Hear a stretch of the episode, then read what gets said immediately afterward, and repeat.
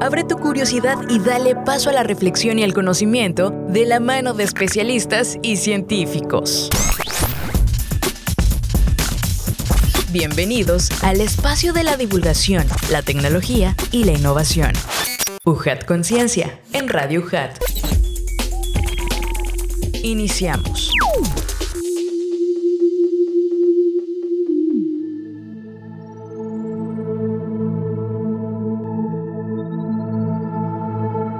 Dentro de nuestra misma historia como civilización hemos tenido como una, una fijación, a veces casi obsesiva, en diferentes culturas. Por ejemplo, los judíos tienen el golem, que es una, una persona muy semejante a un, a un, humano.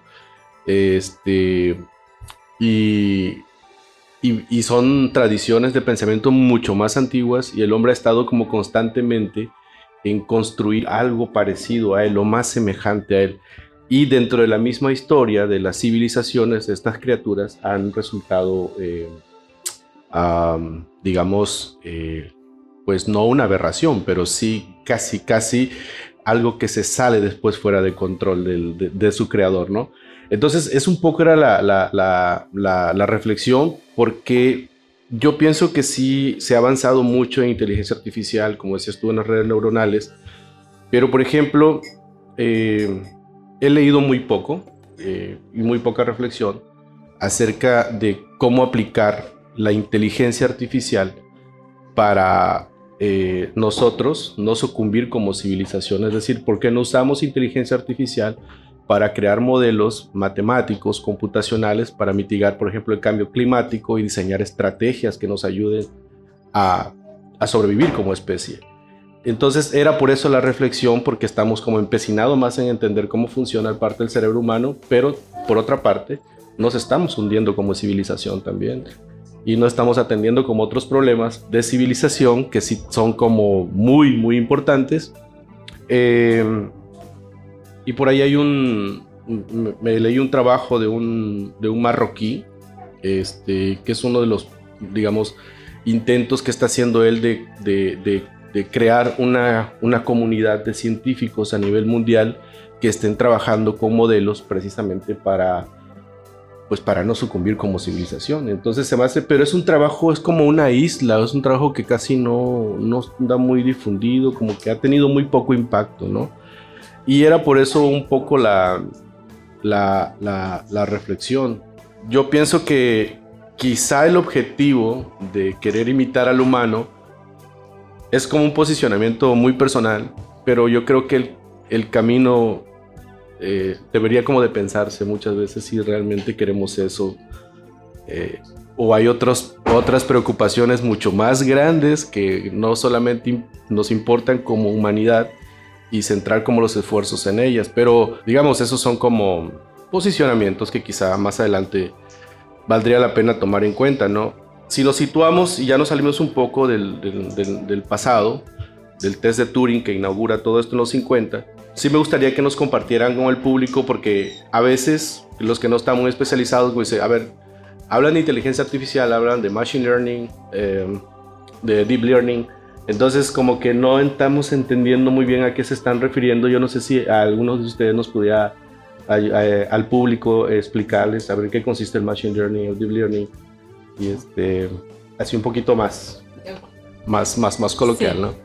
Sí, bueno, yo quisiera antes de dar respuesta a esa pregunta, pues también comentar que en realidad sí hay cosas buenas que pueden apreciarse. Por ejemplo, si tenemos una zona de desastre como los temblores y quieres ver cómo está allá, el humano no puede meterse, pero sí puedes meter un vehículo, un robot que lleve una cámara y que tú puedas desde afuera ver. Eso es un robot. O sea, es que pensamos cuando decimos robot que, tiene, que es humanoide, o sea, que se parece al humano. Pero no necesariamente un robot tiene forma de humano. O sea, un, robot también es este, un aparato. Es un robot que tú le pones allí una memoria, un procesamiento, una unidad de procesamiento, pues ya es un robot también.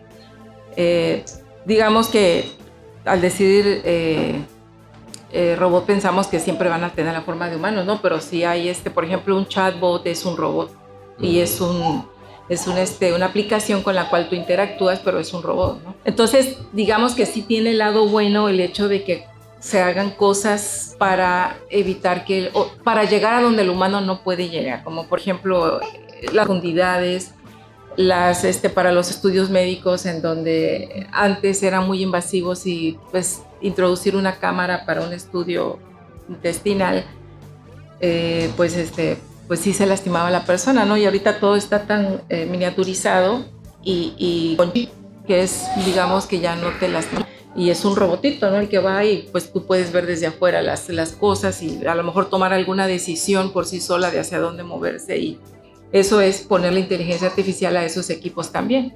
Entonces, eh, mm, el ojo humano no puede entrar al cuerpo, pero esos robots pueden y entonces nos ayudan a los que estamos afuera a tomar esas decisiones, ¿no?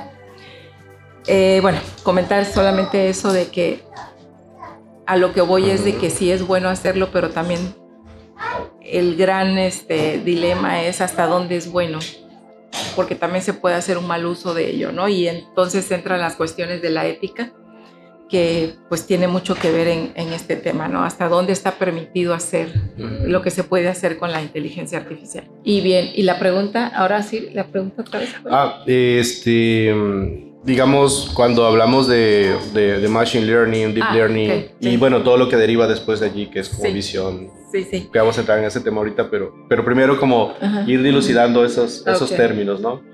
Sí, eh, bueno, ha habido a lo largo de la, historia de la inteligencia artificial diferentes enfoques, ¿verdad? El conexionista, simbólico, conexionista, digamos. Ahora estamos hablando de la etapa de Machine Learning o aprendizaje automática o aprendizaje de, de máquinas, son los nombres con los que se conocen. Estándar, digamos, es Machine Learning por los términos en inglés. ¿Pero de qué se trata?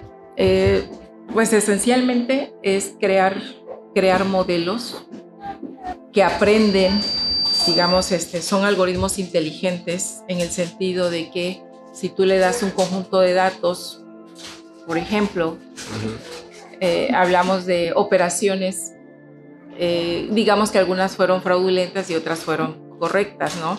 Estos algoritmos que tienen inteligencia y que pueden tener diversas formas, forma de árbol, forma de reglas, diversas formas, una red neuronal es un modelo también. Eh, estos algoritmos al leer los datos van reconociendo esos patrones, aprenden qué características tienen las operaciones que fueron fraudulentas, aprenden a identificar las características que tienen las operaciones que, no son fraudulentas, que están bien hechas. Entonces te crean un modelo, digamos, que generalizan ese patrón que reconocen para que ese modelo, cuando después vengan otros datos, el modelo ya sepa, ya aprendió a identificar si la operación va a ser o no fraudulenta, ¿no? Entonces se dice que el modelo aprendió de datos, aprendió de ejemplos. Un, ejemplo que nos podrías dar cotidiano que, que tengamos nosotros, Juanita, de, de, este aprendizaje de máquina. Bueno, pues... Para reconocer patrones, por ejemplo. reconocer patrones, bueno, yo me dedico más a las cuestiones de, de médicas, de salud y, y así, entonces lo digamos, este, clásico ahí es que tú tienes datos de pacientes, por ejemplo, que se hacen estudios de laboratorio, vamos a, decir, una situación y hay pacientes que se hacen la prueba de glucosa y bueno, salen varias variables en ese estudio eh, y puedes decir que uno es diabético, algunos serán diabéticos, otros no son diabéticos, no nada más por el nivel de azúcar, sino por otras variables que el estudio clínico eh, arroja, ¿no?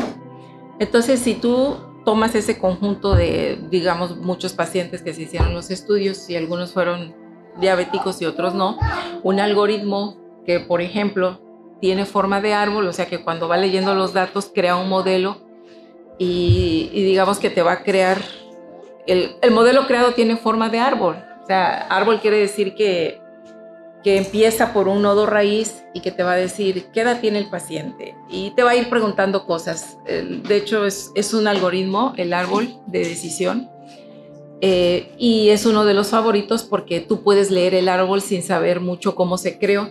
No, digamos, eh, los especialistas saben cómo se crea, pero leer un árbol ya creado, pues uno lo puede leer y porque tienen un, un grado muy alto de, de ser transparentes, ¿no? De trans, son transparentes y tú lo puedes leer sin que sepas de IA y puedes ir eh, recorriendo el árbol desde arriba hasta llegar a las hojas, que son las, las últimas, los últimos nodos, las últimas partes, y te va a decir la persona es diabética o no es diabética, porque ya pasó por los diversos niveles, te fue preguntando, ¿cumple con esto? Sí o no. Si cumple con cierta condición, te pregunta otra cosa. Si no cumple, es otra la pregunta. De tal forma que tú vas descendiendo y cuando llegas hasta abajo, te va a dar una etiqueta. ¿Eres diabético o no eres diabético? Y digamos, a grosso modo es un mm. modelo de árbol que se crea con base en los datos que leyó. Esa fase decimos que se entrenó el modelo con esos datos que leyó de todos los pacientes, ¿no? Entonces, eh, pues son algoritmos inteligentes porque justamente de, se entrenan y van viendo las características que tienen aquellos pacientes que resultaron ser diabéticos y logran reconocer el patrón, digamos, este, crean un, si es un árbol, crean el árbol que va a reconocer a los pacientes diabéticos. Y también aquellos que no lo son, reconocen cuáles no son los diabéticos, ¿verdad? Entonces ya entran ahí luego en juego varias eh, tenemos que luego validar si el modelo aprendió bien, si real, todos los que son los van a ser identificados correctamente. Si no se le va a dar alguno, si va a haber casos en donde no son diabéticos, si le va a decir que sí son, son errores. O sea, los modelos no crean bien a la primera, no se crean bien a la primera, sino se tienen que ir evaluando, eh, digamos, este, pues perfeccionando, ¿no? Y se hacen mezclas de algoritmos para llegar a un modelo. Imagínate con cuestiones de salud, queremos aquellos que con un alto grado de, de precisión te diga tu estado, tu diagnóstico, ¿no? Entonces, en conjunto, este tipo de, de, digamos, aprendizaje es lo que se conoce como aprendizaje de máquinas, machine learning, aprendizaje automático, ¿verdad? Son algoritmos que leen datos y al leer muchos datos van identificando esos patrones que caracterizan a los casos que hay en esos datos. ¿no? ¿Cuál sería su diferencia entonces con el deep learning para que nos okay. nuestros okay.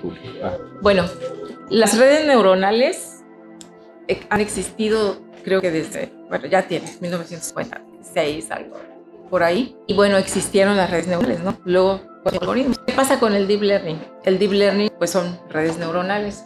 Son deep learning quiere decir aprendizaje Bueno, resulta que las redes neuronales, bueno, hay diferentes arquitecturas, pero tenemos una entrada de datos y tenemos una salida de datos, ¿no? En el inter hay capas, ¿no? Y son cálculos y cálculos y cuando ya los datos llegan acá a la salida, eh, pues te van a, a dar, depende del problema de qué se trate, te van a decir, estás sano, estás enfermo, eh, es fraude, no lo es, eh, es sujeto, dale el crédito, es, ¿sí? Todo eso, ¿no? Eh, por decir casos así este, que podamos comprender ahora, ¿no? Con la plática. Pero, pues ahora que se habla del deep learning y que digamos, este, pues están de moda, puede ser que digamos que están de moda, pero sí son algoritmos neuronales profundas porque ese número de capas que, que entran los datos hasta que salen muy amplio, o sea, muchas capas, de tal forma que es un aprendizaje profundo por el nivel de profundidad, por el número de capas que hay desde que entran hasta que salen los resultados. Sí, hay, hay una variante allí, ¿no? Cuando el aprendizaje es supervisado y cuando el aprendizaje no es supervisado. Sí. Entonces, creo que la parte interesante, estamos como una parte de cuando el aprendizaje no es supervisado de la máquina, uh, qué ocurre allí, porque ocurren cosas que parecen ser como una caja negra. Oh, ok. Eh, bueno, sí, son dos. En esto del aprendizaje automático, Machine Learning, hay dos, bueno, hay más, ya ahorita hay, hay varias este, taxonomías. Y, pero digamos que los clásicos son aprendizaje supervisado y no supervisado. ¿A qué nos referimos con esto? Bueno, volvamos a estos datos de los pacientes eh, vamos a suponer que a un laboratorio llegaron todos los pacientes de un mes y tienes muchos registros, ¿no? Cada renglón, vamos a suponer en una matriz, o sea, tenemos renglones, llega un, paciente, tú capturas sus datos, en un Excel, digamos, ¿no? Conocemos Excel 2, y en un renglón vas a anotar todos los datos de, un paciente, pero luego llega otro y van los datos del otro paciente, y así llegas a tener muchos registros, ¿no? Tú, eh, después de que hiciste el, los análisis al final tienes este, pues, el diagnóstico, pues a lo mejor es este, digamos es diabético, positivo, sale positivo, o no lo es, es negativo, ¿no? Entonces, cuando tiene los datos esa etiqueta, podemos hacer aprendizaje supervisado, porque está la etiqueta presente. Tú puedes decirle, tú puedes escoger algoritmos que se valen y hacen uso de esa etiqueta para más fácil identificar los patrones que siguen las personas que tienen el, caso positivo, porque está presente el diagnóstico. Pero vamos a suponer que, que, simplemente no se trata de este caso de, de que ya están los resultados este, de los análisis y simplemente tú llegas a un lugar en donde pues las personas, hay personas enfermas, hay otras que no, incluso cuando se trata de COVID, ¿no? Y tú empiezas a capturar los datos, un renglón igual por cada paciente y capturas variables. Digamos que eres médico y sabes qué datos preguntarle a las personas. Y entonces tú, el médico también diagnostica, ¿no? Pero eh, vamos a suponer que no hay médicos, nada más simplemente se están capturando los datos. Entonces, de tal forma que tú tienes muchos renglones, pero no sabes cuáles son de personas sanas y cuáles de personas que son este, enfermas, negativo, ¿no? ¿no? No sabemos, no tenemos ese dato. Entonces, ¿qué podemos hacer allí? Ahí estamos en una situación de que podemos hacer uso del aprendizaje no supervisado porque no sabemos cuáles son los casos positivos y cuáles los negativos. Entonces hay algoritmos que pertenecen a ese campo y tú puedes escoger eh, un agrupamiento, reglas de asociación, mapas eh, autoorganizativos, que son todos del aprendizaje no supervisado, en donde pues al leer los datos, exploran los datos y están aprendiendo a ver qué características hay. ¿Qué características hay? Y por ejemplo, si se trata de un agrupamiento, justamente cuando acabe el algoritmo, nos va a dar como resultado grupos. Con esos datos que leyó nos va a dar grupos. Entonces, puede ser que en un grupo la idea del, agrupamiento es que en un grupo queden todas las personas que tienen características en común. En otro grupo otras personas que tienen características en común. Y así con los diversos grupos, pero de un grupo a otro hay diferencias. Y por eso fueron puestos en grupos diferentes. Entonces, ¿qué hicimos allí? Pues exploramos con un algoritmo y tenemos un conocimiento que es varios grupos y en cada grupo hay personas con características en común pero diferentes de grupo a otro. Entonces, ¿ahora qué podemos hacer? Pues ya avanzamos, ¿no? Porque ya los agrupamos y nosotros saber qué había, ya los agrupamos. Y otra, ahora qué podemos hacer? Pues ir viendo cada uno de los elementos que quedaron en un grupo para saber qué características comparte y poder pues aterrizar ese conocimiento que el algoritmo ya nos organizó esos datos. Entonces, ahí, ahí están los dos casos. Muy bien. Este, Oscar, este año publicaste en la revista Politécnica. 2000. Eh, no te estoy stalkeando, simplemente estaba leyendo lo que has hecho. ¿eh? Entonces, eh, me, leí tu, tu, trabajo este, sobre análisis comparativo de los algoritmos basados en abejas y hormigas en el problema de la esfera. Y bueno, es, un, trabajo muy interesante, pero ah, me llamó mucho la atención de que tú tratas de conocer dos algoritmos de inteligencia colectiva, la cual simulan el comportamiento colaborativo de ciertas especies y busca una solución a un problema de optimización numérica bien conocido con estado del arte como el problema de la esfera. Esto es como muy técnico, probablemente, porque casi todo lo que publican ustedes son bastante, bastante técnico, porque así, lo, así, así son del tipo de revistas. Y este, quise bajar el artículo tuyo y me encontré que valía 33 dólares. Este. Esa es entonces, una historia. Entonces, a lo que voy es que eh, precisamente estos, estos espacios nos ayudan a, a, nosotros, que estamos acá de esta parte, interactuar con los científicos, que nos den a conocer mucho de, de sus, de, de, sus trabajos. Primero, porque la, el trabajo de la doctora Juanita, muy interesante, está en, está en inglés Segundo, porque tiene un costo de 33 dólares. Entonces cada vez se van haciendo como las brechas y brechas en vez de acercarlas, ¿no? Entonces eh, yo creo que lo interesante de estos programas es precisamente eso, que tratar de volver a como reconectarnos otra vez con la, con la gente, ¿no? Pero volviendo al tema de Oscar, Oscar, eh, ¿Qué fue el, ¿Cuáles fueron los resultados que tú encontraste y por qué se plantearon esta pregunta? Ya, bien. Y, y, esta, y esta, digamos, estar observando la naturaleza para... Sí, como les comentaba, muchos de los algoritmos más exitosos de inteligencia artificial se basan en algún fenómeno de la naturaleza, ya sea el cerebro o en ese caso eh, específicamente cómo se comportan las hormigas cuando van desde, desde el hormiguero hasta un punto donde encuentran alimento. Si todos hemos visto ese, ese caminito que dejan las hormigas y no siempre es una línea recta, ¿no? casi siempre este, hay algunas curvas o algunas, algunos movimientos de, en, en, esa línea. Y bueno, eh, pues el autor de, de, ese algoritmo se preguntaba cómo es que hacen las hormigas que, que pues para nosotros no tienen inteligencia, ¿verdad? Pero en conjunto pueden llegar a un objetivo y encontrar una ruta más o menos buena desde, desde su hormiguero, desde donde habitan, hasta la fuente de alimento. Y bueno, lo, lo que se le ocurrió a este autor fue eso, traducir cómo eh, las hormigas van explorando, ¿no? El comportamiento o lo que hacen las hormigas es que todas salen a explorar eh, alrededor de, su, hábitat y conforme van encontrando alimento van dejando una feromona. Y en, en, el camino donde haya más feromonas significa que es el camino más transitado y es donde entonces podemos suponer que hacia allá está el alimento. Y conforme más hormigas toman esa ruta, dejan más feromonas y así hasta que ya eh, vemos ese caminito de hormigas donde ya no hay ninguna regada por ahí, sino todas siguen esa ruta. Y, esa idea, esa analogía, pues el autor, este Marco Dorigo, la tradujo a un algoritmo para resolver problemas de optimización. Los problemas de optimización son donde, aquellos donde hay un objetivo eh, a maximizar o minimizar.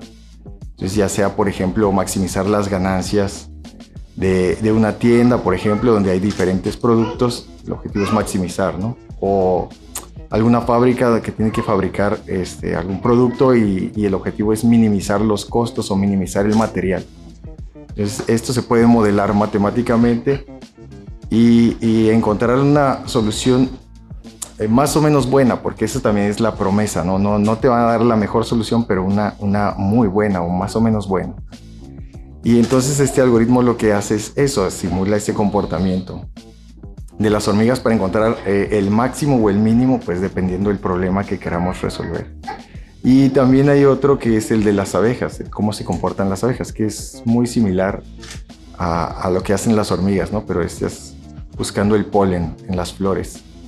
Y bueno, entonces lo que hicimos acá fue eso, tratar de comparar cuál de los dos algoritmos era mejor, pero en, en un problema específico, porque eh, es como todo en la vida, ¿no? Preguntamos, ¿qué es mejor, A o B, no? La respuesta casi siempre va a ser depende, ¿no? Claro. Y en este caso, esto es exacto. ¿Cuál es mejor algoritmo? Pues para específicamente para este problema que es este, un problema de, de maximización este, pues el algoritmo de hormigas obtuvo mejores resultados. Entonces, bueno, ya ese es este, digamos que publicar ese resultado, pues, pues ya le puede dar pistas a otros investigadores de que si tu problema se parece más o menos al de la espera, pues, pues usa mejor el algoritmo de hormigas. Sí, sí pero el factor de tiempo que mencionas era interesante, ¿no? Porque uh -huh. incluso más hormigas este, en, pueden ser más productivas eh, perdón, pocas hormigas pueden ser más productivas, pero tienen una jornada de, de, tiempo más larga. Digamos el contrario un poco de las abejas, ¿no? Ah, claro, ese comportamiento también, exacto. Eh, y estamos limitados finalmente al, al, a la capacidad de cómputo ¿no? de nuestro equipo. ¿no? Tenemos un procesador y tenemos una memoria limitada. Y pues cuántas hormigas podemos crear, de cuántas podemos disponer, pues depende de la memoria. ¿no? Y cuánto tiempo estamos dispuestos a esperar, pues bueno, también depende de nuestro procesador y bueno, qué tan buena queremos la solución. claro. Sí, este, bueno, al menos que tengamos este. Hay una. Un, un sencillito para, para comprar una, una, una, máquina que acabo de ver precisamente en la página de Nvidia, la DGX Station. Este, pero bueno, estamos hablando de 150 mil dólares aproximadamente. Claro, claro. O ahorita está también la opción en la nube, ¿no? El cómputo, sí. rentar cómputo en la nube. Sí, sí. Y ahí es donde se entrenan los, estos modelos de aprendizaje profundo, que como comentaba la doctora, tienen muchas capas y cada capa tiene muchas neuronas en, un modelo de red neuronal. Y estaba leyendo aquí hace poco entrenaron un, modelo que tenía 4 mil millones de neuronas. Entonces ese ocupa, no sé, muchos gigas. Y eso tiene que estar en memoria, ¿no? no en el disco duro. Tiene que estar en memoria porque si lo estás entrenando, pues entonces estás pasando datos a través de esos 4 mil millones de nodos para aprender patrones y ya después poder utilizar ese modelo. Sí. Entonces, son la, los modelos. La, ventaja que está el, modelo de renta también, ¿no? Que puedes rentar por un mes, son 5 mil dólares aproximadamente. Sí, depende. Es una súper, súper. Entonces, 5 mil dólares, más o menos vale la renta. Depende de, la capacidad que, de procesamiento que uno desee, ¿no? Pero ya ahorita cada vez hay más facilidades en, sí, no, claro, en, la nube, ya prácticamente es, es, el futuro, ¿no? Ahí está todo. Eh, bueno, eh, no sé cuánto nos, nos, nos, llevan el tiempo, nos quedamos, estamos a tiempo, bien, todo tranquilo. ¿Ah? bueno, va.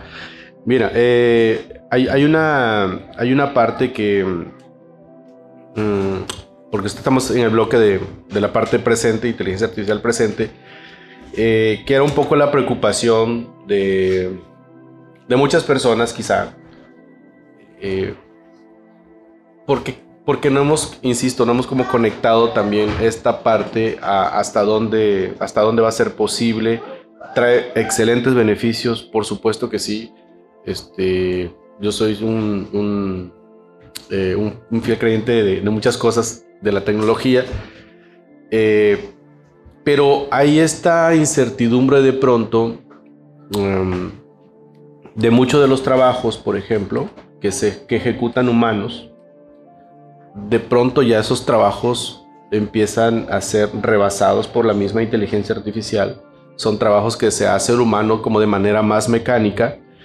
Y yo no sé, eh, puedo, puedo poner varios ejemplos. Eh, hace 10 años quizá, uno entraba a un centro comercial y te daban un ticket, ibas al centro comercial, hacías lo que tenías que hacer, salías, pagabas, ahí había alguien que te cobraba, y después a pocos años para acá ya no encuentras nada, solamente encuentras una máquina, metes el boleto, pagas y vas al boleto y validas el boleto y te abre automáticamente. Es decir, ya no existen esas personas. ¿Qué pasó con ellas? No lo sé. Eh, es muy probable que hayan tenido que conseguir otro tipo de trabajo. Hay muchas actividades del ser humano que hacemos de manera un poco mecánicas y por allí algunos futurólogos hablaban de que estas actividades que no requieren como de gran especialización del intelecto humano, es muy probable que desaparezca. Tenemos drones fumigando ya grandes extensiones de cosecha, tenemos estas máquinas que ya pagas el boleto, eh, tenemos robots, sobre todo la industria automotriz, que cada vez más está automatizada, ya son robots los que hacen las soldaduras, pintan, etc. En fin, tenemos dentro de la gama eh, eh, laboral muchísimas aplicaciones, pero ya están siendo sustituidas. Yo no sé si a un mediano plazo, qué sucedería un poco cuando ya no es tan importante el trabajo humano para hacer esas actividades que son como un poco más mecánicas. Eh, es un panorama que sí me gustaría como reflexionar porque en los últimos 20 años, la movilidad social en el mundo, es decir, la capacidad que tenían las personas de desplazarse y escalar de manera económica, de manera social, ha estado estancada. hay, muy poco desplazamiento de movilidad social. Y si a eso le sumamos que viene un tipo de inteligencia artificial, eh, entra la otra parte, es quién va a regular esto o cómo se está regulando la inteligencia artificial en el mundo hay para mí como un gran eh, boquete de, no sabemos qué pasa, porque esto está caminando tan deprisa, tan rápido, que al momento de que te sientes a legislar algo, ya te quedaste desactualizado. Entonces, no sé cuál es su, su, reflexión al respecto. Pues bueno, también nos preocupa eh, hasta dónde se, va a llegar. Lo que sí estamos viendo de que conforme se va avanzando por etapas, eh, por ejemplo, ahora que mencionabas todos esos trabajos, efectivamente son los todo aquello que es este mecánico es reemplazable por una máquina. Todo eso que donde no interviene tomar una decisión, que tú te pongas a pensar qué hacer, ya no, eso ya no es mecánico, ¿no? Pero lo que sí es, pues puedes reemplazar ese proceso con un robot. Em, ¿Qué pasa ahí con los trabajos que pues están cambiando? No, ya hay nuevos trabajos, por ejemplo, en el, caso del Machine Learning ya se habla mucho de ciencia de datos, ya es coloquial hablar de... científico de datos. El científico de datos es un puesto que hace algunos años pues no existía. Entonces, como ese, irán surgiendo eh, otros puestos de trabajo. Entonces, las carreras se van modificando, las carreras universitarias ya no van a ser las mismas, van surgiendo otras. Hay habilidades que se requieren y que, bueno, ya forman un perfil para un puesto, un trabajo que, se va, a requerir.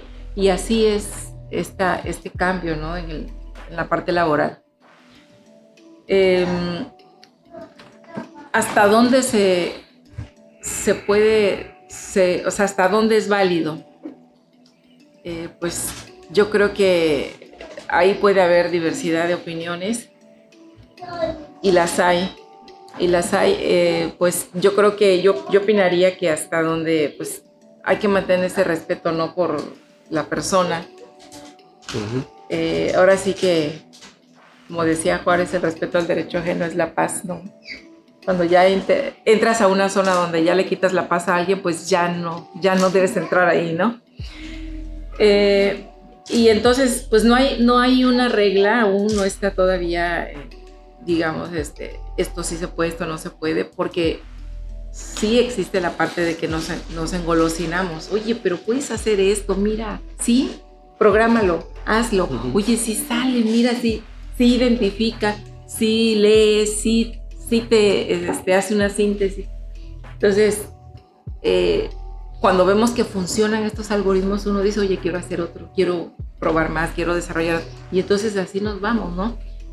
Que digamos que son cosas no, no, no graves, pero puede ser que sí haya algunas aplicaciones que sí, pues, atenten con esa parte ética en donde no te debes meter y que la máquina, pues, lo puede hacer si demuestras que lo puede hacer, pero pues se debe hacer. Y es una interrogante allí que pues hasta ahorita esta es una interrogante, ¿no? Abierta. Sí, precisamente yo me refería a eso porque sí es evidente que la automatización de procesos ha multiplicado las ganancias de las empresas. Es, es, eso es, es innegable. Sin embargo, estas ganancias muy pocas veces regresan a los mismos trabajadores. Es decir, las ganancias se utilizan de las empresas, se utilizan para invertir más en tecnología, para hacer más ricas las empresas, pero este dinero ya no regresa a los trabajadores. Es decir, hay esta parte de deshumanización también, no, no, eh, y creo que no la estamos porque no se está legislando. ¿Quién podría ponerle límites al crecimiento o, a la acumulación de capital o de dinero? Pues no, no se le podría poner límites porque vivimos bajo un sistema que, cuyo objetivo es producir la máxima ganancia en el mejor, menor tiempo posible. Entonces es un poco allí las, digamos, las betas que muy pocas veces se están discutiendo también eh, y que hay muchísimo vacío legislativo también.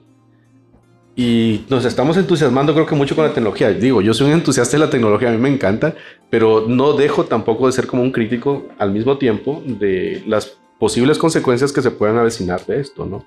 Sí, eh, sí. De hecho, es, por ejemplo, ahorita que mencionas esto de las empresas, ¿qué pasa? Que hay menos accidentes de trabajo. La gente ya no se, no hay accidentes porque no son humanos, son máquinas. Y entonces eso, la empresa no tiene esos gastos, ¿no? Eh, hace unos días, dos días, o si no es que fue ayer, veía yo una nota eh, que decía de aquí al, al 2000, ¿qué decía? No, recuerdo qué año, pero no faltaban muchos años, ¿no? Decía, ¿cómo nos vamos a ver los humanos que ahí va a haber cambios físicos, ¿no? O sea, ahorita nos movemos muy poco. Tienes que decidirte a hacer ejercicio, a pararte a caminar, porque la actividad que haces enfrente de una máquina te mantiene este, sedentario, ¿no? Entonces, eh, te dice, por tanta tecnología de que las cosas cotidianas ahora las haces, las haces a través de, equipos, de computadora, de dispositivos, eh, pues, la música, imagínense la música, o sea, todo está muy fácil, está al alcance porque la tecnología te permite eso. Va, a, modificarnos, o, o, al menos eso era lo que decía la nota, de que, por ejemplo, no vas a salir mucho al sol porque te la pasas no necesitas salir a comprar nada, o sea, todo lo tienes al alcance. Y entonces la persona se veía así, de un aspecto feo, o sea, no tenía muchas, muchas cejas, sí, o sea, muy pálido, muy este. ¿En qué año dijo que Sí, no recuerdo, no recuerdo. Eh, pero es cierto, o sea, va a llegar a afectarnos a nosotros en lo físico, porque pues ya no tienes que salir. O sea, de hecho ahora yo, yo me he puesto a pensar, este, de pronto haber regresado a lo presencial, tú dices, sabes que mm. yo ya quería regresar a lo presencial, pero me doy cuenta que quiero seguir en lo, quiero seguir en la casa encerrada, ¿no? Entonces, no sé si les pasa a ustedes, pero es porque sí hay beneficios de no estar, o sea, te expones menos. Claro, claro. Hay cosas, pero también qué tan bueno es. Sí, claro. ¿Qué piensas, Oscar? Yo sé que, yo sé que ustedes son más tecnólogos, digo, están súper especializados, pero es como reflexionar sobre esta cosa que hacemos. A veces como que no nos... No, no sí, sí, tienes toda la razón. ¿Quiénes, quiénes son los principales eh, promotores de, de, este auge de la inteligencia artificial? Pues las grandes empresas de software, ¿no? Claro. Y tiene que ver igual con lo que comentabas hace un momento de por qué no eh, ahorita hay modelos de inteligencia artificial que se enfoquen a resolver los grandes problemas ¿no? de la humanidad por ejemplo, el calentamiento global o la paz mundial, ¿no? son problemas difíciles realmente, ¿no? Y bueno, pues al parecer hay muchos intereses ahí y, hay, y, hay, quienes no les importan esos, esos problemas, ¿no? Resolver esos problemas, sino otros más específicos que tienen que ver pues precisamente con lo que mencionas de, pues, de obtener más ganancias, reducir costos. Y ese es el detalle, ¿no? Ahora lo que hacemos nosotros específicamente pues es, utilizar esos modelos o crear modelos pues para resolver problemas específicos aquí en, la región o problemas pues que puedan ayudar a la sociedad, ¿no? En el caso de la doctora, como ella ya comentó, pues problemas relacionados al, área de la salud, ¿no? Entonces crear un modelo que ayude a un médico a hacer un diagnóstico más rápido o que mediante un análisis eh, de sangre sencillo puedas detectar o, más o menos saber si una persona va a ser propensa a cierta enfermedad o a cáncer de una forma económica para el paciente, pues eso es un beneficio directo ¿no? para, para la sociedad. Este, en este aspecto sí me gustaría como lanzar una, que nos platicara un poco la experiencia. A mí me queda claro de si practicas una sola ciencia, o sea, estás como un área de conocimiento, eh, muy súper especializado, los problemas son tan complejos que realmente necesitan de un pensamiento mucho más complejo que una especialización de las personas. Entonces, eh, ahorita que platicábamos eh, antes del café, la, maestra Juanita y yo, y me decía que estaba trabajando con, con médicos, hay, hay, digamos, gente que está trabajando, neurocientíficos, con gente que, que está en desarrollo de tecnologías, y antropólogos. Entonces están haciendo como equipos multidisciplinarios para poder atacar un problema. Ya es muy difícil resolver un problema desde una manera unidisciplinar, ¿no? ¿Cuál ha sido como su experiencia en trabajar con esos, con esos, con esos grupos donde convives con varias disciplinas? A veces es un poco complicado entender, por ejemplo, Juanita, que hay un poco más cuestiones de lenguaje matemático. Entonces, de pronto, ¿cómo, ¿cómo poder comunicarnos? ¿Cómo ha sido su experiencia? Porque yo creo o yo pienso que los desafíos que vienen van a ser un poco de tratar de enfrentarlos como comunidades científicas, ¿no? Sí, ahora es este, todo multidisciplinario. Multidisciplinario, pues la ciencia de datos por definición pues, está la parte matemática, la parte con estadística, la parte de sistemas de información y todas van, el, conocimiento del área de expertise de la aplicación, pues entonces todos se, hay una intersección allí. Y, este, y bueno, en, Eh, pues desde la práctica, en el caso de mis trabajos, pues que se, están en, el área de la salud, pues eh, hemos tenido en el equipo neurólogos, neurólogos, este, y bueno, a mí lo que me encanta de esto es de que, pues, la ciencia no existe nada más por, porque sea ciencia, sino que tiene un, fin social. Es para facilitarnos la vida, ¿no? De, creamos bienes, todo esto es este, tecnología, ya es resultado, ya son productos, ¿verdad? De lo que hay detrás de todo esto, de cómo se puede, la comunicación y todo esto es que es la, la parte científica se derivan productos y son para facilitarnos la vida, ¿no? Entre comillas, no sabemos hasta, hasta qué tanto es este, facilitarnos las cosas. Pero ese es el fin. Entonces, eh, a mí me encanta cuando estos métodos que usamos los podemos eh, usar para ayudar a, a un diagnóstico, ¿no?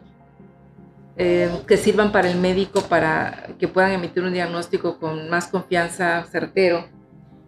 Digo esto así en esos términos porque estamos acostumbrados a decirlo así, pero realmente los sistemas ya están tan avanzados que hay estudios actualmente en donde ya se compara que los diagnósticos que hacen los sistemas inteligentes, no vas a decir es que son de apoyo al médico, es que hay una competencia, o sea, ¿qué tanto diagnostica con certeza el médico que se llega a cansar con el paso de las horas, con el paso de los días, los meses? Un sistema inteligente, ¿no?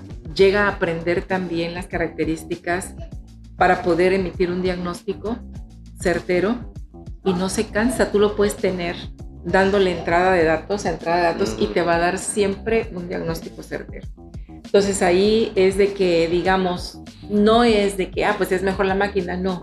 Nosotros tenemos nuestra forma, nosotros somos seres humanos, ¿no?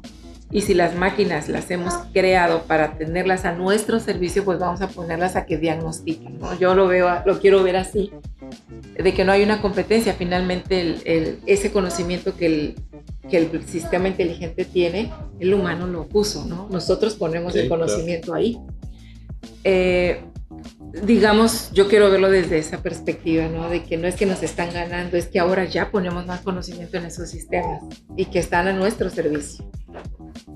Así que, eh, pues yo, yo con ese, con ese afán es de que pues sigo trabajando en esta área y, y, realmente los, los sistemas, este, pues dices, ya, ya un sistema inteligente te va a dar un diagnóstico tan perfecto como lo haría un especialista, el buenazo, ¿no? El reconocido, la eminencia, te, te hace un diagnóstico así.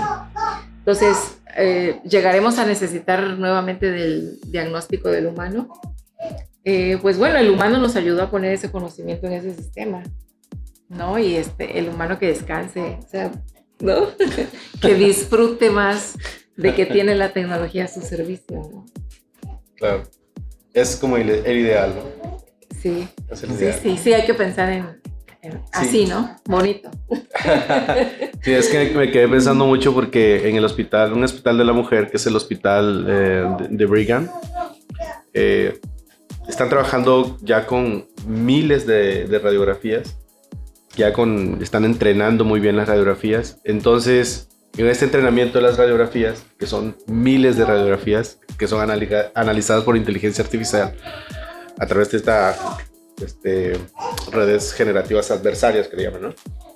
Em, y de pronto ves que la fiabilidad que te da la inteligencia artificial a partir de la lectura de radiografías, eh, como tú lo acabas de decir, es muy, muy similar. Entonces, ahí hay, pero ahí hay un empleo, que es el de radiólogo. Eh, no sé, no, no, no quiero decir que va a desaparecer el empleo de radiólogo, pero bueno, ya hay una máquina que puede, le puedes meter 500 radiografías y las va a analizar sin ningún problema. Eh, menos tiempo que tú, eh, quizá más eficiente que tú. Y volvemos otra vez como al punto. O sea, digamos, sí fue entrenado por un humano, fue hecho por un humano, pero las consecuencias también las paga el humano. Entonces, este, ahí hay como material para reflexionar. Entonces, yo me quisiera tener la parte, no sé, Oscar, si nos quisieras hablar un poco de esta, de esta idea de las redes generativas adversarias, eh, del funcionamiento, porque creo que es, un, es, un, es, una, es una beta bastante interesante también de explorar, ¿no? Ya, bien, bueno, ese eh, que hablas tipo de redes neuronales, eh, hay muchas arquitecturas. Y bueno, una de las diferencias de la pregunta, bueno, con respecto a la pregunta que hiciste hace un momento entre Machine Learning y Deep Learning, pues una también es que con Deep Learning eh, puedes trabajar sobre datos no estructurados. Con Machine Learning los algoritmos trabajan mejor con datos tabulados, ¿no? con, con, hojas de cálculo, por ejemplo, archivos de Excel, datos eh, bien organizados. Y en cambio en Deep Learning puedes trabajar con datos eh, no, estructurados, que son, eh, pues, los clásicos son, claro, este, audio, video, imágenes, como lo que comentabas de las radiografías. Entonces, ahí, pues ya se ha comprobado que los algoritmos de las técnicas de Deep Learning funcionan mejor. Y en cuanto a estas arquitecturas, específicamente la que comentas, pues tiene que ver con, con, tener dos redes neuronales. Y bueno, un ejemplo muy, muy sencillo es que ahorita están de moda los deepfakes. No sé si lo han escuchado, que es muy fácil este, colocar a AMLO a que cante una canción, ¿no? que, y, entonces se ve, es casi real, ¿no? Casi real, parece que es el presidente, ¿no? Cantando este, una canción de reggaetón, ¿no? O de salsa. ¿Y cómo se hace eso? Pues es eso, con redes neuronales, una red neuronal que eh, digamos que ya tiene la estructura de, una persona cantando esta canción y luego otra que es la que modifica una imagen a partir de una imagen, modifica una imagen de tal forma que se parezca a esta otra, que es la del video de una persona cantando esa canción en particular.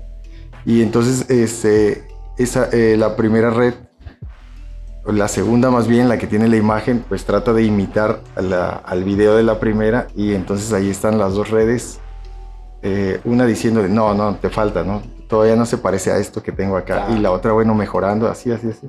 Y entonces tarda, es un proceso tardado. Pero vemos que eh, con el tiempo, después de mucho tiempo, pues ya este, realmente el, el, el video generado por la primera red sí es muy parecido a lo que esperaba la, la segunda. Y, y eso es, el concepto de las redes neuronales, las GANs. Sí, las GANs. Muy bien. Eh, pues ya nos vamos al último bloque ya, que es la parte de, pues la parte de, inteligencia artificial y un poco el futuro.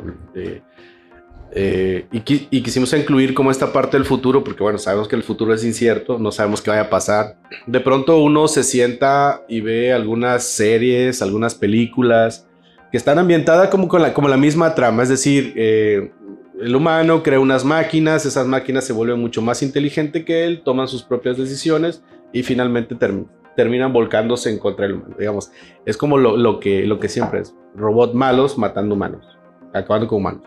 Pero fuera de, de, toda esa parte que me gusta ver algunas cosas, eh, obviamente, eh, cuando, cuando, cuando, leí en una, en una red que les recomiendo a la gente que le gusta leer como noticias que no salen tanto en los periódicos, ni que van a encontrar en Facebook, ni nada de eso. Hay una, hay una, una página de un periodista que es informático también, se llama Wired. Entonces, eh, creo que él es, el equipo de, ellos es, no estoy haciendo publicidad ni nada, ¿no? pero creo que el equipo de ellos es un equipo bastante serio, está haciendo cosas muy, muy interesantes de periodismo eh, científico y valdría la pena como seguir. Y entonces yo a través de eso encontré, uh, leí un, trabajo del, del, proyecto que tiene de Elon Musk y de Neurolink. Eh, básicamente lo que están haciendo ellos es incrustar un pequeño chip de computadora eso lo hace un robot en el cerebro. Entonces, la idea es de que esas personas que quedaron cuadraplégicas, a través de ese chip que se, que se le, que le pone el robot en el cerebro, puedan recuperar el movimiento, puedan volver a caminar, puedan volver a moverse. Digamos, la intención es muy buena, eh, está muy interesante. Entonces, creo que el, que el, futuro, como, como que desde mi punto de vista, sí se cinde, ¿no? Es, no, no veo, no sé qué piensen ustedes, como una parte de hombre contra máquina, sino yo más veo como un futuro que se va fusionando cada vez más. Digo, fusionando cada vez más porque el celular ya se está convirtiendo como una extensión de nuestro cuerpo. Es decir, ahí es, muy complicado ya salirse en un teléfono porque hacemos transacciones eh, bancarias, mandamos mensajes, recibimos llamada, ya se convirtió, te tomas la presión, te puedes checar cuántos pasos, cuántas horas dormiste, en fin, ya se está convirtiendo como una extensión del humano. Y digamos, eh, sin crear como, una, como un escenario medio futurista, donde nos podamos fusionar con máquina, digamos, si el proyecto de Musk puede tener algún impacto positivo y estas personas vuelvan a caminar, a recuperar eso. Digamos, es, una, es un proyecto muy interesante.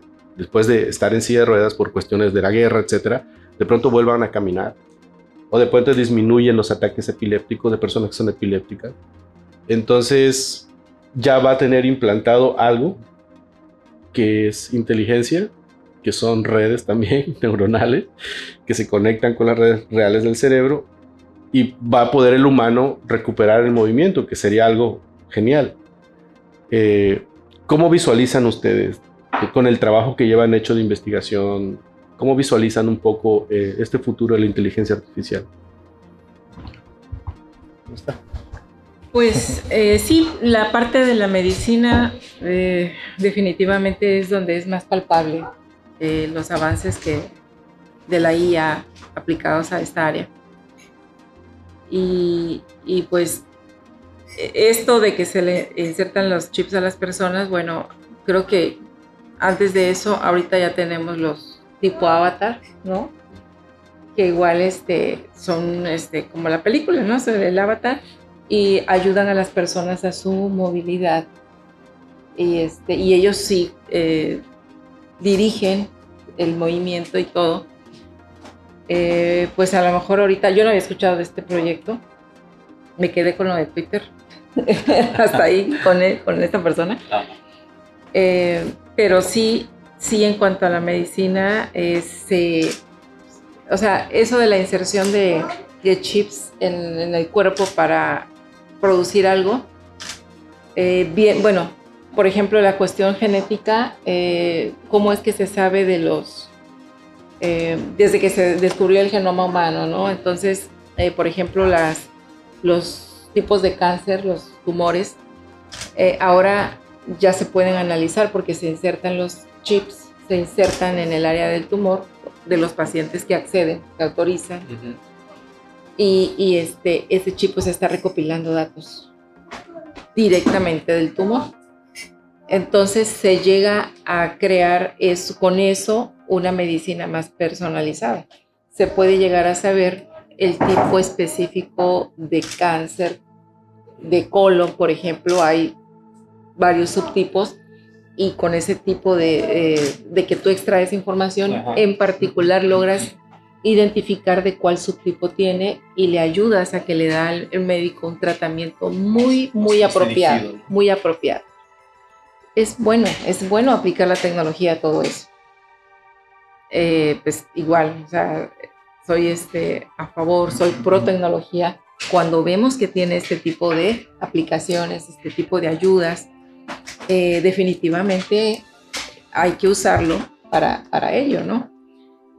Sí está el otro lado, el otro lado de, puede tener un mal uso, sí puede tener un mal uso también. Puede tener un mal uso. O sea, ahora sí que somos humanos y podemos decidir como humanos hacer el bien o no hacerlo, hacer lo que no es bueno. Igual con la tecnología, se puede decidir esto o esto. O sea, eso ya existe de será bueno, no por eso hemos dejado de existir. Podemos hacer cosas buenas y cosas que no son buenas, pero aquí seguimos. Entonces es igual la tecnología, ¿no? las aplicaciones pueden, pueden este, tener esa forma también. Oscar. Bien, bueno, pues como comentabas ah, eh, hace un momento que hay un boom ahorita eh, en la inteligencia artificial y queremos aplicarla en todo, ¿no? Absolutamente, ¿no? Queremos ya usar gafas, ¿no? Que tengan eh, sensores inteligentes, ¿no? Ropa con sensores inteligentes. Pero yo pienso que, bueno, mediano plazo este, va, a haber, como un equilibrio. Eh, si te das cuenta, ahorita mucha gente eh, ya está optando por, por cosas más sanas, ¿no?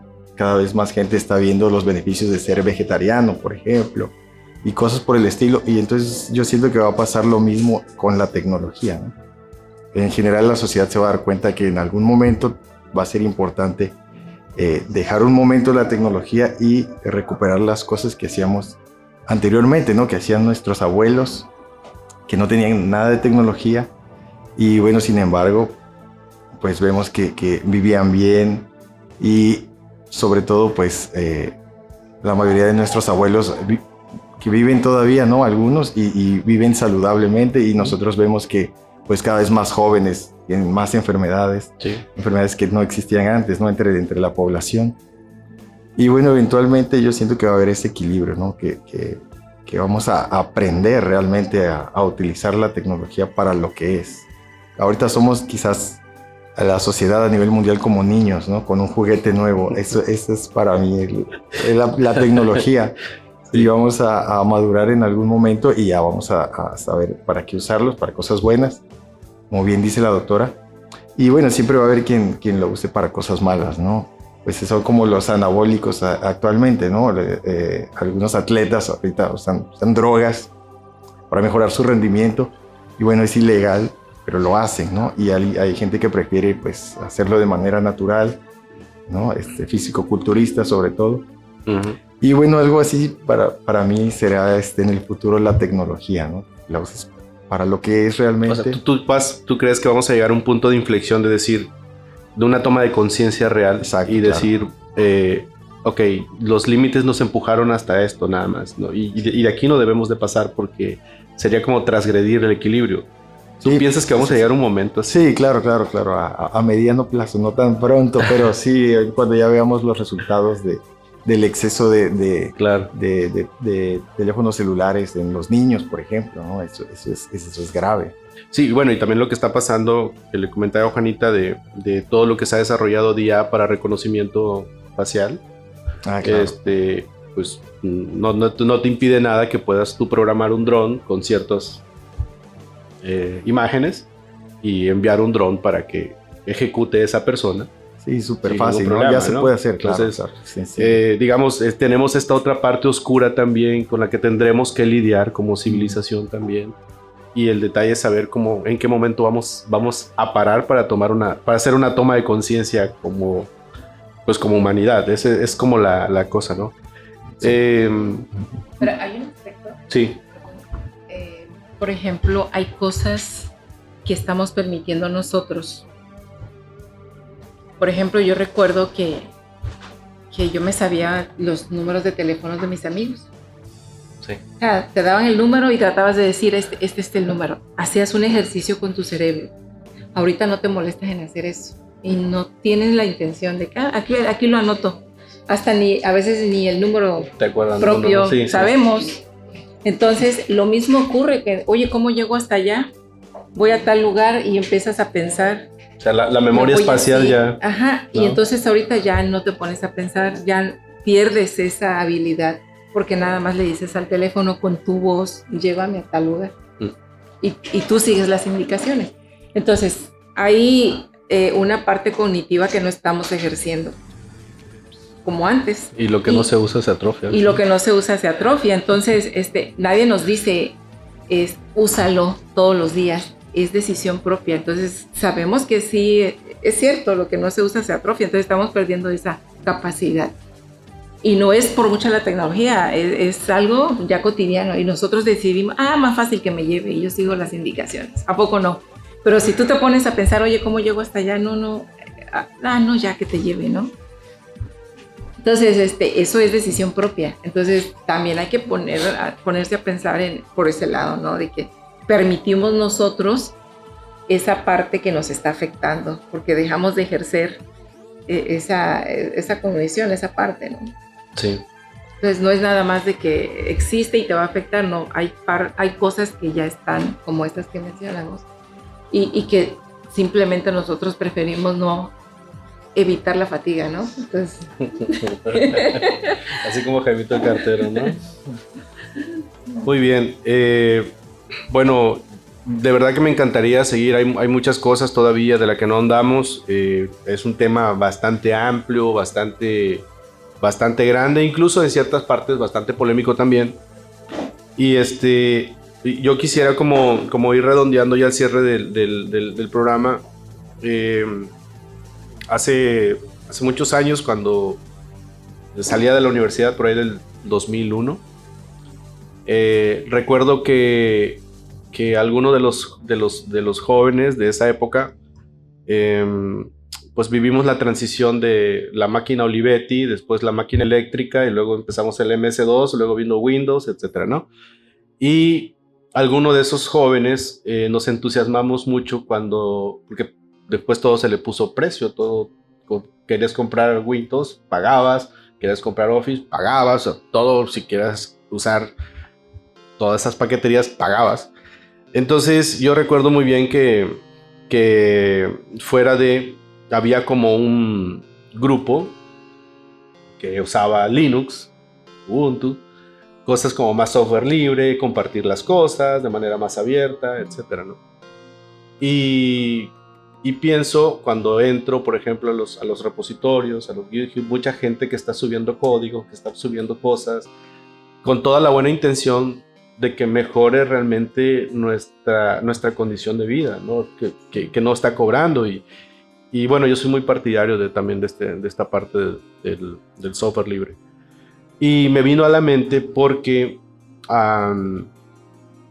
eh, hay, hay, una, no sé si sea como un mito, pero está dentro de, de los, de los Linuxeros, ¿no? De, de que hay, hay, un antropólogo, que no dicen cuál es el antropólogo, eh, no dicen quién es el antropólogo, pero hay un antropólogo, y esto es un poco para reflexión, de que pone, em, él pone como unos, unos dulces, unas golosinas en una, en una tribu africana.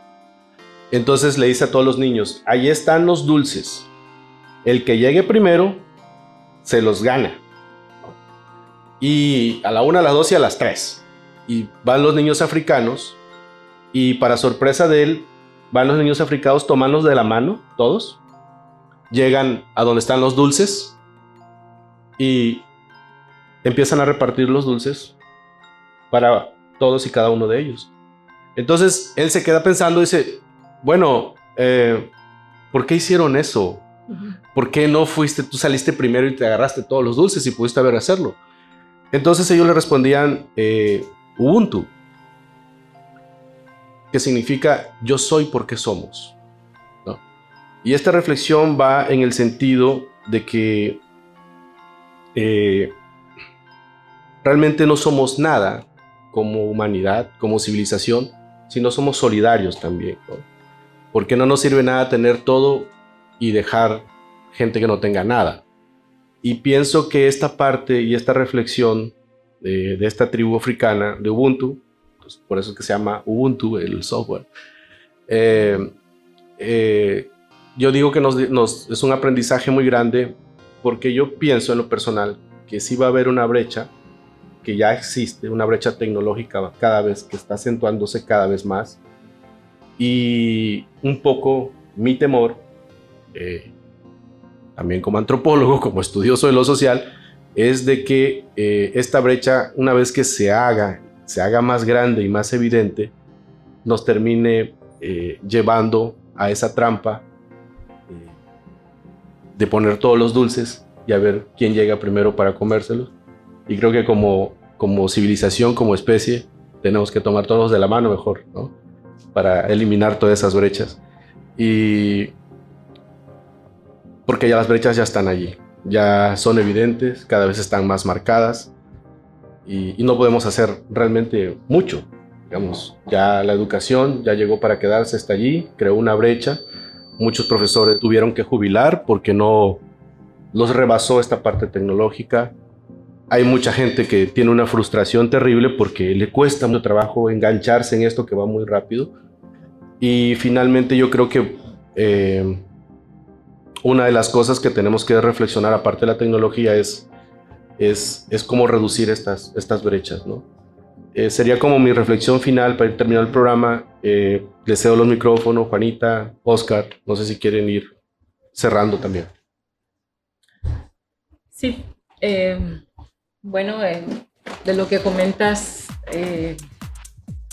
sí, indudablemente que el ser humano pues es valioso, que somos humanos y a pesar de que estos avances tecnológicos tengan todas sus bondades, también pueden usarse para en perjuicio. Sí, se puede usar en perjuicio. Sin embargo, eh, pues creo que son más, son más, somos más, son más las personas que, le ven el, el beneficio de aplicar, de usar la tecnología para resolver problemas. Y, de que eh, se puede poner el pensamiento en un equipo. Yo creo que todavía estamos muy lejos de eso. El, el, robot va, le vamos a colocar lo que queremos que haga, que reaccione como le pongamos. Que sí autoaprenden, sí, sí, también ellos autoaprenden.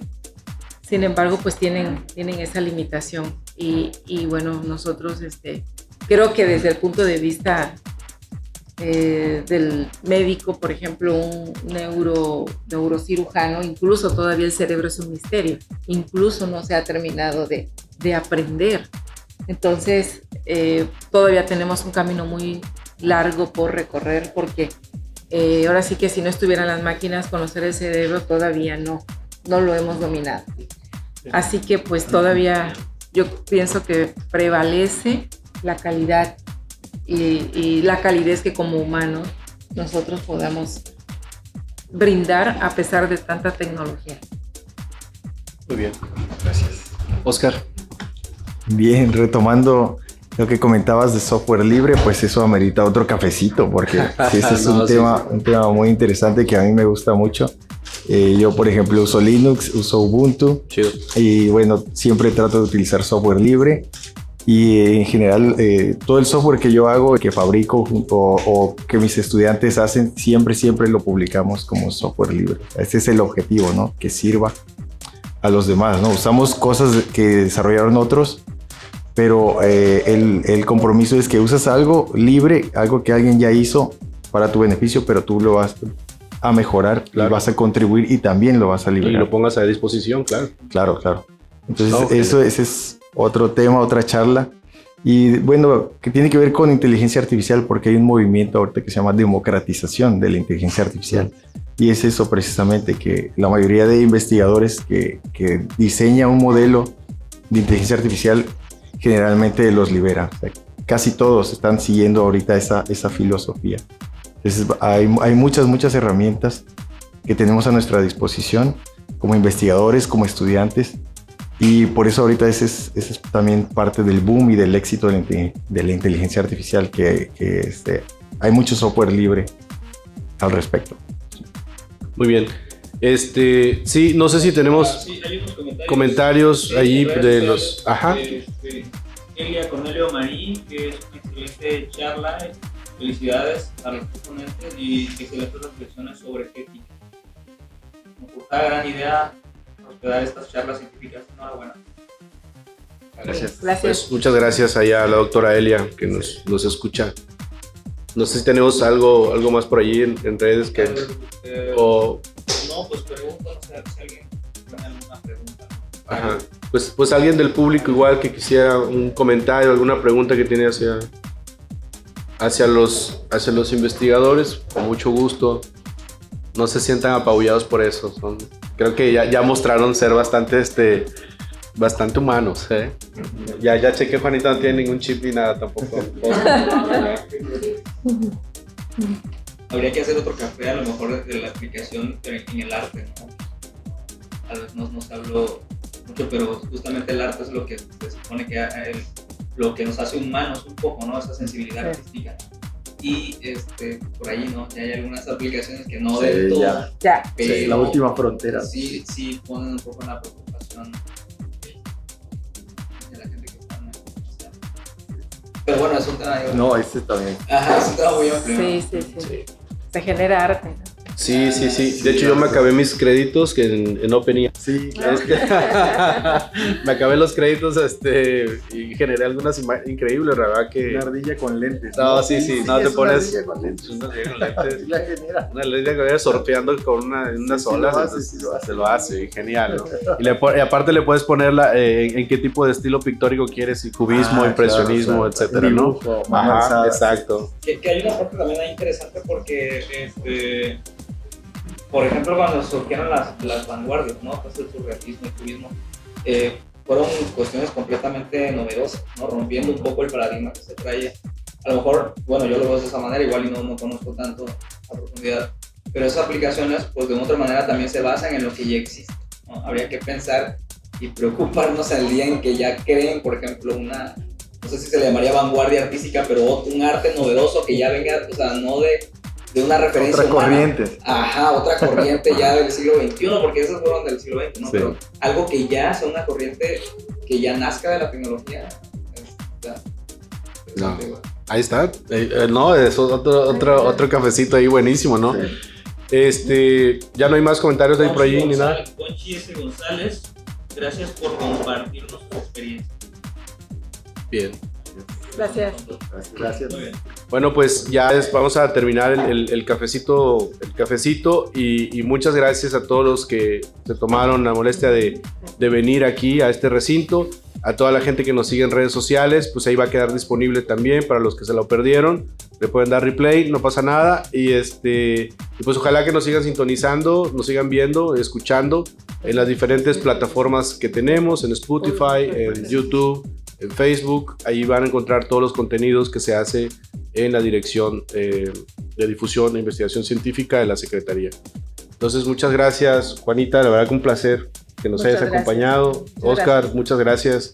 Eh, David, igual felicitaciones para todo el equipo. Este, genial, empezamos un poquito tarde, pero bueno, as- así es la tecnología. No, nos falló. ya. Nos falló. Y, este, y bueno, mu- muchas gracias a todos y, y que tengan excelente tarde.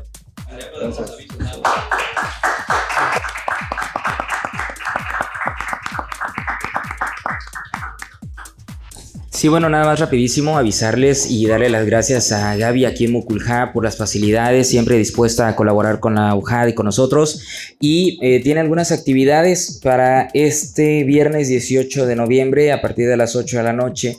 El grupo Camayoc va a estar aquí con un donativo de 120 pesos. Si pueden asistir también con su familia, es muy agradable la variedad de eventos que tenemos, así como el jueves eh, 17 de noviembre a las 5 de la tarde Los cuentos de la selva por la actriz Berenice Cornelio. Es un teatro juvenil eh, de Horacio Quiroga eh, en la dirección de Alex de la Cruz. Así que también aquí pueden venir por parte de la compañía de teatro Mi Vida en el Arte. Y el aniversario número 28 de este gran recinto cultural nos acompañará Silvia María el viernes 25 de noviembre a las 8 de la noche. Por favor, si pueden reservar aquí mismo con, con Gaby o al teléfono 9933 21 30 80. Más fácil aquí sería, ¿no? y eh, bueno, reitero, 28 aniversario Silvia María, el viernes 25 de noviembre, 8 de la noche, en su lugar conocido y favorito, Mukulja. Muchísimas gracias, ahora sí, nos despedimos. Esto fue una producción de la Secretaría de Investigación, Posgrado y Vinculación, con la Dirección de Comunicación y Relaciones Públicas y Radio UJAT de la Universidad Juárez Autónoma de Tabasco. Los esperamos en la siguiente emisión de UJAT Conciencia.